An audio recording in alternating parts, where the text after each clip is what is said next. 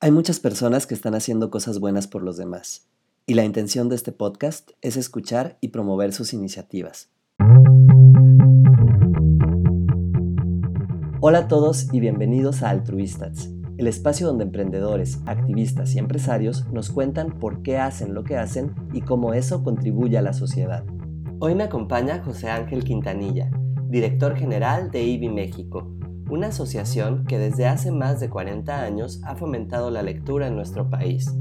En esta charla, José Ángel nos comparte su experiencia y qué se siente impulsar la lectura en niños, jóvenes y adultos.